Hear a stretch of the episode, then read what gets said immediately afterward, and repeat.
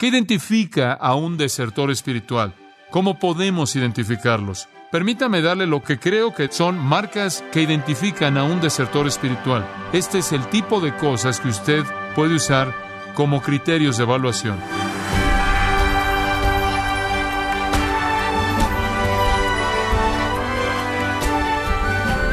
Queremos darle las gracias por tomar tiempo y estar en sintonía aquí en su programa Gracias a vosotros con el pastor John MacArthur. Es probable que usted conozca a alguien que profesó fe en Cristo, dijo amarlo, asistió a la iglesia, inclusive se involucró en un estudio de la Biblia, pero luego, en algún momento, simplemente se retiró, desertando así espiritualmente. Pero ¿qué dicen las escrituras acerca de aquellos que abandonan la fe? Hoy, el pastor John MacArthur, en la voz del pastor Luis Contreras, responderá esta pregunta en la serie ¿Es usted un verdadero discípulo? Aquí en Gracia a vosotros. Estamos viendo Juan capítulo 6. Un tema recurrente en las escrituras, como lo mencioné la última vez, es el tema de la deserción espiritual. Siempre hay gente que sigue al Señor por un tiempo y después se va. Ahora, al llegar a Juan 6, y quiero que observe el versículo 66, y quiero que el versículo 66 establezca el patrón para un entendimiento de este capítulo. El versículo 66 dice, Desde entonces muchos de sus discípulos, no unos cuantos, sino muchos, se volvieron atrás y ya no andaban con él. Ahora, todo en el capítulo hasta el versículo 66 lleva a esto. Ahora regresemos al principio del capítulo y quiero hacerle una pregunta y después quiero comenzar a catalogar en su mente lo que ve. ¿Qué identifica a un desertor espiritual?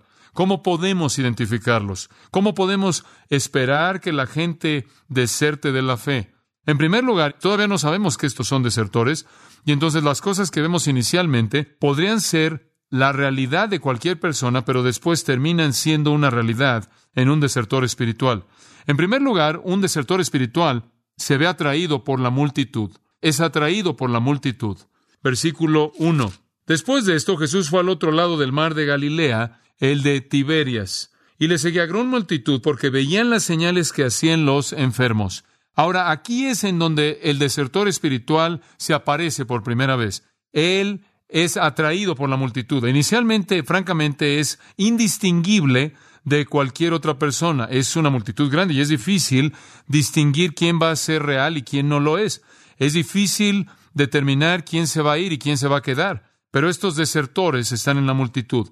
En el versículo 1 dice después de esto, y si usted regresa al capítulo 5, versículo 1, dice que hubo una fiesta de los judíos. Si esa fiesta fue la Pascua, entonces lo que sucede en el capítulo 6 es un año después. Si esa fiesta fue la fiesta de los tabernáculos, entonces lo que sucedió en el capítulo 6 pasó unos seis o siete meses después. En ese año, o en esos seis o siete meses de ese mismo año, muchas cosas sucedieron en la vida y ministerio de Jesús. Juan no las registra. Mateo las registra en el capítulo 4 hasta el 15. Marcos la registra en el capítulo 1 al 7 y Lucas la registra en el capítulo 4 al 9. Y lo que se registra es el ministerio galileo entero de Cristo. Juan se salta todo esto y lo deja en Mateo, Marcos y Lucas. Entonces, después de esto, significa después del ministerio galileo de Cristo. Ya para este entonces, en su ministerio Galileo, él ha llegado a altos, altos niveles de popularidad entre el pueblo.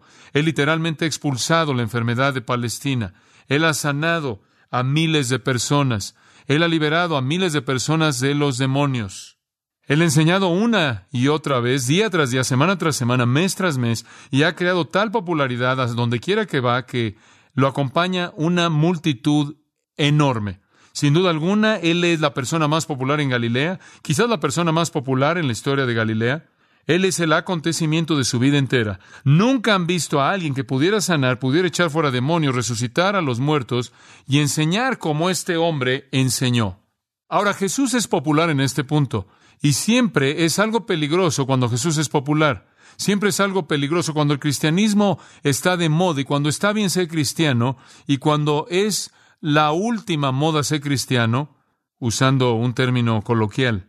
Cuando está de moda ser cristiano, cuando Jesús es popular, siempre existe el peligro de atraer a los superficiales que van junto con la multitud. El falso discípulo que en últimas va a desertar inicialmente puede verse atraído por la multitud porque él quiere ser parte de lo que es popular. Y creo que inclusive el día de hoy el cristianismo tiene cierto nivel de popularidad que produce un ambiente el cual atrae al desertor espiritual. No es como si fuera cristiano le va a costar su vida el día de hoy, de hecho, lo opuesto. Identificarse con Jesús e inclusive decir que es nacido de nuevo puede estar algo de moda el día de hoy. Y como consecuencia, con la popularidad del cristianismo, hay una infiltración en el verdadero cristianismo por parte de hombres y mujeres superficiales que, en últimas, desertarán. Entonces, en primer lugar, el desertor espiritual se ve atraído por la multitud. En segundo lugar, le encanta lo sobrenatural. Le encanta lo sobrenatural. Versículo 3. Ya lo dice en el versículo 2 que la gente los seguía porque veían las señales que hacía en los enfermos. Y versículo 3. Entonces subió Jesús un monte y se sentó allí con sus discípulos. Ahora aquí hay un momento de comunión preciada en el cual Él se retira de esta multitud que busca maravillas. Debió haber sido para los que estuvieron ahí, los discípulos que estuvieron ahí, un privilegio sin palabras, el sentarse con Él y oírlo, sentir su corazón y experimentar su amor, sentir sus cargas, tener un tiempo en silencio con Jesús, alejados de la multitud. Ahora no sabemos cuántos discípulos habían ahí. Por cierto, la palabra discípulo es una palabra muy grande. Algunas veces se refiere a, un grupo pequeño de doce, algunas veces se refiere a un grupo grande, inclusive incluye a los desertores, porque es usada en el versículo 66, de aquellos que se fueron y ya no caminaron con él. Entonces no sabemos quién estaba ahí. Podemos asumir que los doce estuvieron ahí, quizás, quizás menos que eso, quizás más que eso. Pero después de un momento en silencio con los doce, las cosas comienzan a cambiar. Era el tiempo de la Pascua, dice el versículo 4, y estaba cerca la Pascua, la fiesta de los judíos. Y eso significaba que habrían muchos judíos camino a Jerusalén y en el lugar donde Jesús estaba, habrían estado pasando, que iban camino al sur de Jerusalén. Como consecuencia, la multitud, que habría sido normal, se habría hecho aún más grande por los peregrinos que iban hacia Jerusalén. Y entonces la multitud era masiva. Y el versículo 5 dice, cuando alzó Jesús los ojos y vio que había venido a él gran multitud, Mató dice que cuando Jesús vio a estas personas, él tuvo compasión de ellos, los vio como una oveja sin pastor y comenzó a enseñarles muchas cosas. Marcos y Lucas dicen que él comenzó a sanar a los enfermos que necesitaban sanidad o curación. Entonces, aquí vino la multitud en el versículo 5, se acercaron y sabemos a partir de los otros registros que Jesús les enseñó y los sanó. Y esto siguió todo el día. Y cuando vino la tarde, los discípulos le pidieron a Jesús que enviara a la gente, la despidiera por algo de comida. Los discípulos le dijeron que se deshiciera de ellos para que ellos pudieran comer algo. Ahora, en algún punto de este proceso, Jesús habla con Felipe en el versículo 5. Él le dice a Felipe, ¿de dónde compraremos pan para que coman estos? Pero esto decía para probarle, porque él sabía lo que había de hacer. Él le dijo a Felipe, ¿de dónde vamos a obtener suficiente comida para alimentar a estas personas? Ya se le había sugerido, como los otros evangelios registran, que él debería haberlos despedido. Él no hizo eso. De hecho, él dijo, ¿de dónde vamos a obtener el alimento para darles de comer? Ahora él dijo esto para probarlo, para probar si él compartía la compasión del Señor por la multitud hambrienta, para probar si él creía en el poder de Cristo, para probar si él podía ver a Cristo como el proveedor de toda necesidad, para probar si él creía que Cristo era más grande que Moisés, quien fue el instrumento de Dios en el desierto, para recolectar la provisión que Dios proveyó para su nación que estaba en el desierto. Entonces él dijo esto realmente para probar la fe de Felipe. Felipe creyó que él podía proveer. Felipe reprobó el examen. Versículo 7. Felipe le respondió, doscientos denarios de pan no bastarían para que cada uno de ellos tomase un poco. En otras palabras, él dijo, no tenemos el dinero para comprarlo. Nunca entró en su mente que habría otra manera de hacerlo. Nunca entró en su mente que el Señor podría haber tenido algo sobrenatural en su mente. Dice usted, ¿debería haber entrado en su mente? Sí, debería haber entrado. Él había estado con Cristo durante el ministerio Galileo entero y día tras día, tras día, tras día había visto milagro tras milagro tras milagro. ¿Por qué es que ahora tiene tanta dificultad en aceptar lo que realmente el Señor está tratando de decir. Él falló la prueba, él reprobó, pero él no estaba solo, también Andrés. Versículo 8. Uno de sus discípulos, Andrés, hermano de Simón, Pedro, le dijo, aquí está un muchacho que tiene cinco panes de cebada y dos pececillos. ¿Mas qué es esto para tantos? Ahora aquí está el pragmático típico. Aquí está el pragmático clásico cuya primera frase es examinando los recursos y no puede ser hecho, es imposible. Esta es la poca fe. Él dijo, he revisado todo y encontré un niño y tiene cinco galletas de cebada y dos pececillos.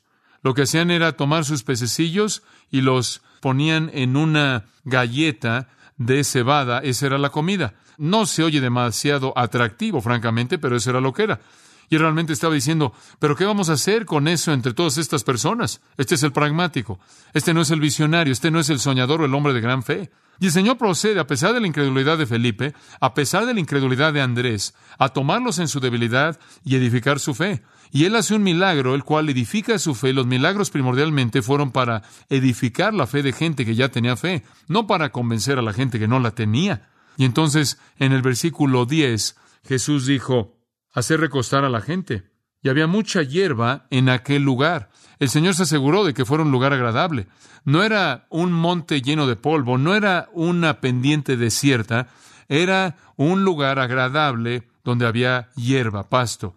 Es un lugar hermoso, por cierto, en la costa norte del mar de Galilea, cuando empieza la tarde, y allí es donde estaban. La brisa fresca desciende de los montes como siempre en la noche ahí. Entonces, se recostaron como en número de cinco mil hombres. Y podemos suponer cinco mil hombres significa cinco mil mujeres y veinte mil niños. Supongo quince o lo que sea. Esta es una multitud grande.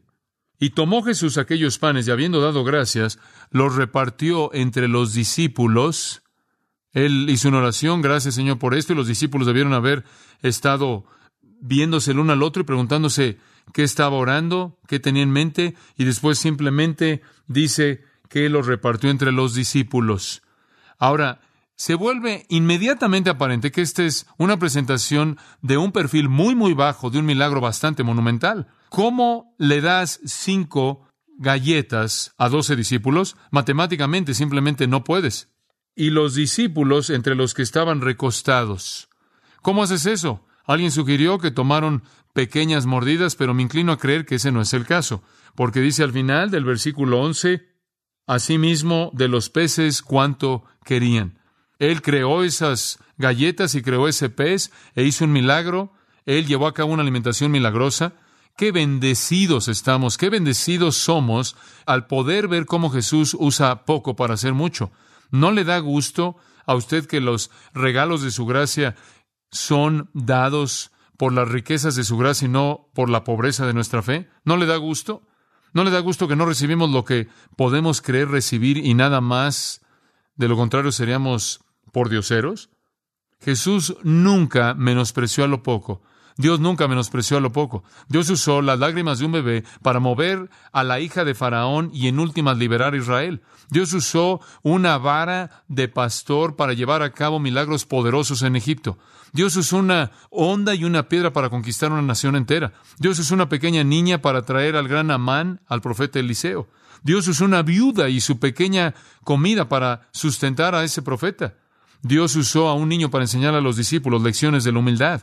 Él usó a un asno para hablar la verdad. Él usó una pequeña comida para alimentar a miles de personas. Y entonces el milagro se llevó a cabo. Y el versículo 13 dice, Recogieron pues y llenaron doce cestas de pedazos que de los cinco panes de cebada sobraron a los que habían comido. Ellos recogieron todo. Usted dice, ¿qué es esto? ¿Mantener a Galilea limpia? ¿Qué estaban haciendo? Bueno, algunos han sugerido que fue para economía, que estaban ahorrándolo. El alimento era tan preciado en esos días. Todo el mundo trabajaba la mayor parte de su vida simplemente para comer. Algunos dicen que la razón por la que se menciona esto es que hubo tanto y esto muestra la abundancia. De regreso en el versículo 12 dice, se hubieron saciado. Y la palabra significa lleno, como un animal que ha comido todo lo que puede contener. Algunos dicen que las doce cestas fueron para los doce discípulos. Eso es algo difícil de creer, porque la palabra para cesta o canasta aquí es cofinos, de donde obtenemos la palabra ataúd. Entonces probablemente no era una cesta para cada discípulo, sino que pudo haber sido una cesta usada por cada uno de los doce para recolectar lo que quedó. Eran cestas grandes, con mucha capacidad, que probablemente tenían asas y podrían indicar que cada uno de los doce discípulos tomó una de esas y recogió lo que quedó. Pero lo que quiero que vea aquí es esto, que mientras que esto fue algo que edificó la fe del verdadero discípulo, realmente esto es lo que le importa al desertor espiritual. Él está aquí solo por esto.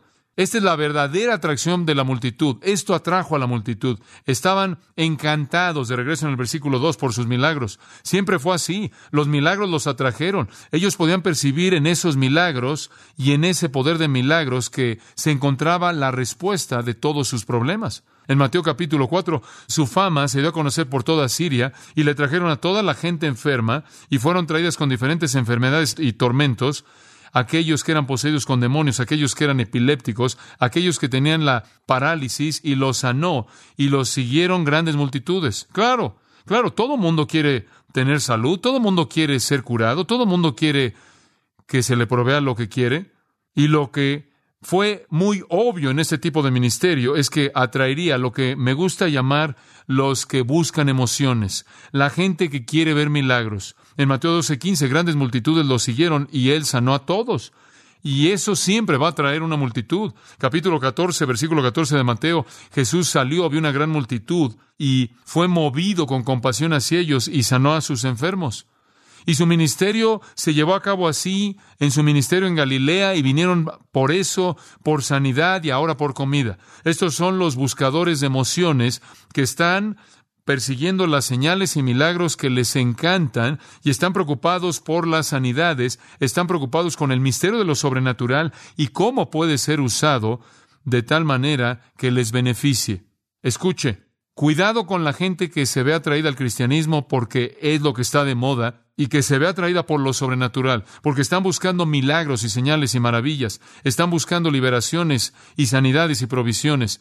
Hay una tercera cosa que caracteriza al desertor espiritual, y eso es que no solo sigue a la multitud y no solo le encanta lo sobrenatural, sino que solo piensa en cosas terrenales. Su preocupación solo tiene que ver con cosas terrenales. Versículo 14. Aquellos hombres, entonces, viendo la señal que Jesús había hecho, dijeron, Este verdaderamente es el profeta que había de venir al mundo. Ahora, ese es un término técnico, puede subrayar las dos palabras, el profeta. Ese es un término técnico para referirse al Mesías que se encuentra en Deuteronomio 18, 15 y se repite en Hechos 3, 22 y 23. Ese profeta que iba a venir en una profecía del Mesías. Entonces están diciendo, este es el Mesías, este es el Mesías. Están afirmando eso. El que va a traer el reino Israel. Y observe su respuesta. Pero entendiendo Jesús que iban a venir para postrarse y adorarlo, ¿dice eso? No dice eso. No iban a venir para adorarlo, iban a venir para apoderarse de él y hacerle qué? Rey. ¿Por qué? Porque querían comida gratis. Eso era lo que querían. No pensaban en el Mesías de Dios como el rey ungido de Dios, a quien debían doblar la rodilla en adoración y alabanza. Lo único que tenían en mente era un reino terrenal. Lo único en lo que podían pensar era quitarse el yugo romano y obtener alimento gratis. Eso es todo. Ya no hay más que trabajar, ya no hay más que trabajar bajo el sol, ya no hay más que trabajar en los campos, ya no hay que estar quitando las rocas para plantar la vid, ya no hay más que regar, no hay más que aplastar las uvas, no tenemos que estar golpeando el grano para producir harina, ya no hay nada más que eso. No más matar animales, no más trabajo. Todos nos podemos sentar bajo la sombra del árbol y simplemente esperar hasta que Él cree la próxima comida. Lo único que podían ver era la preocupación de, en sus propias mentes de la liberación de Israel del poder romano y la provisión de comida gratis. Él era el gran profeta liberador, pero ¿dónde está el respeto? Se van a apoderar de él a la fuerza y lo van a hacer lo que ellos quieren que haga. Hombre, esto es tan común hoy día. Esas personas que creen que Jesucristo es alguien que hace lo que usted demanda que él haga y siempre solo tiene que ver con cosas terrenales, esta es, de nuevo, la idea de nómbralo y reclámalo, en donde usted reclama dinero y éxito y riquezas y una nueva casa y un nuevo auto y un nuevo guardarropa o lo que quiera. Realmente eso es lo único que les preocupa. ¿Qué puedo hacer para satisfacerme a mí mismo? Y en lugar de adorar al Mesías prometido, en lugar de caer postrados ante Él, quieren empujarlo para que Él haga lo que ellos quieran y puedan obtener lo que ellos quieran en su mentalidad terrenal. Ellos quieren hacer lo que estas personas siempre han querido hacer. Quieren apoderarse de él, tomarlo a la fuerza y hacerlo su rey, y después decirle qué hacer. Ellos lo ven como un genio que cumple sus deseos. Los hombres quieren comodidad en la tristeza, fortaleza en la dificultad, paz en los problemas, salud en la enfermedad. No quieren sacrificio alguno. Y este tipo de entusiasmo carnal aquí y ahora no tiene lugar con Cristo. No tiene lugar. El seguidor superficial no tiene lugar para lo espiritual, no tiene sentido de lo eterno, no tiene sentido del plan divino de Dios. Él vive para ahora. Todo está aquí. Y Jesús es alguien que da. Eso es todo. Y cuando Él no da, usted se va. Como la señora que llamó a una esposa de un anciano en nuestra iglesia y dijo, probé a su Jesús y no funcionó. Estuve enferma y ahora me di cuenta de que es cáncer. Mi marido me estaba dejando y ahora él se fue y él tiene otra mujer. Mi hijo está en una institución mental y se va a quedar ahí. Su Jesús no funcionó. Entonces, atraídos por la multitud y encantados por lo sobrenatural y pensando únicamente en cosas terrenales, los desertores son evidentes para nosotros. En cuarto lugar, y esto encaja exactamente en lo que acabo de decir, el desertor no tiene deseo de adorar realmente. Él no tiene interés en la verdadera adoración. Observe en el versículo 16, vemos esta falta de deseo de adoración verdadera. Y realmente esto es marginal, pero creo que usted va a entender el punto. Al anochecer descendieron sus discípulos al mar. Y entrando en una barca iban cruzando el mar hacia Capernaum. Estaba ya oscuro y Jesús no había venido a ellos. Y se levantaba el mar con un gran viento que soplaba. Ahora, Juan está recordando esto por el Espíritu Santo 70 años después de que sucedió. 40 años antes, Mateo y Marcos ya habían escrito acerca de este incidente en el mar, pero Juan está registrando lo mismo por la memoria que el Espíritu Santo le da.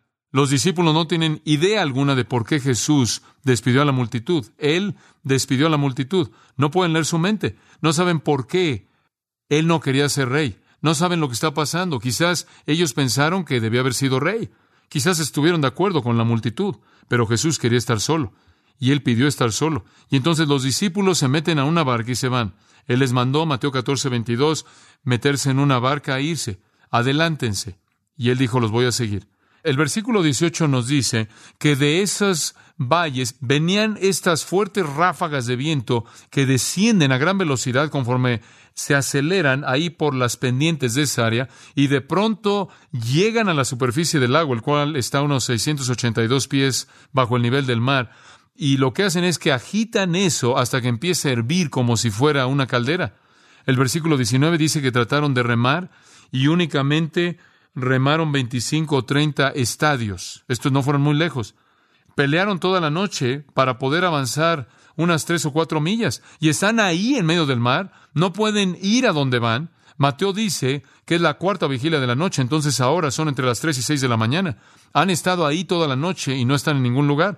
La tormenta es tan intensa, la noche ha avanzado y hora tras hora han pasado en las que ellos han estado luchando con los remos contra la tormenta y lo único que han hecho es avanzar tres o cuatro millas y están sentados ahí en medio del agua siendo mecidos de un lado a otro como un corcho en una tormenta, y el temor se ha apoderado de sus corazones. Y en el versículo 19 dice que vieron a Jesús caminando por el mar y se acercaba a la barca y tuvieron miedo. Entiendo eso y usted también. Estaban petrificados, para decirlo de una manera suave. Estuvieron aterrados al ver a Jesús caminando en el agua. Ya parece entonces, Pedro al ver a Jesús recordarán lo que sucedió, ¿no es cierto? En Mateo 14, Pedro salió de la barca impetuoso, corre a Cristo, después voltea a todos lados y se da cuenta de lo que está pasando y casi se ahoga por su incredulidad. Cuando regresan a la barca, algo maravilloso ocurrió. Jesús calmó la tormenta, calmó la tormenta y después algo hermoso y significativo sucedió. Dice en Mateo 14, 33, después los que estaban en la barca vinieron y adoraron diciendo, ciertamente tú eres el Hijo de Dios. Él había dicho, soy yo, no temáis, en Juan 6:20. Lo recibieron en la barca. Después Mateo añade que lo adoraron. Pero nunca los creyentes falsos hacen eso. Ese momento de adoración se encuentra en medio de este capítulo entero y es el único momento de adoración. La multitud nunca hace eso porque ellos no tienen la perspectiva de adorar, porque como usted puede ver, ellos no vienen a Dios para dar, ellos vienen a Dios para qué? Para recibir. Ellos no se postran en adoración, asombrados ante Cristo. A ellos no les interesa el ofrecerle su alabanza. A ellos no les interesa eso. Les interesa usarlo para que les cumpla sus deseos. No hay humildad, no hay sentido de asombro, de adoración, no hay maravilla, lo cual caracteriza a aquellos que son reales. Lo adoraron. Ellos dicen, verdaderamente tú eres el Hijo de Dios. Qué maravilloso lugar. Ellos convirtieron esa pequeña barca en un santuario en medio del mar. Y entonces, en un sentido inverso, vemos un contraste en este punto y concluimos que los desertores espirituales son atraídos por la multitud, encantados por lo sobrenatural, pensando únicamente en cosas terrenales y no muestran deseo alguno por la adoración verdadera, porque para ellos esto no es cuestión de dar, sino es cuestión de obtener. No hay deseo para adoración. Esto con tanta frecuencia caracteriza al desertor.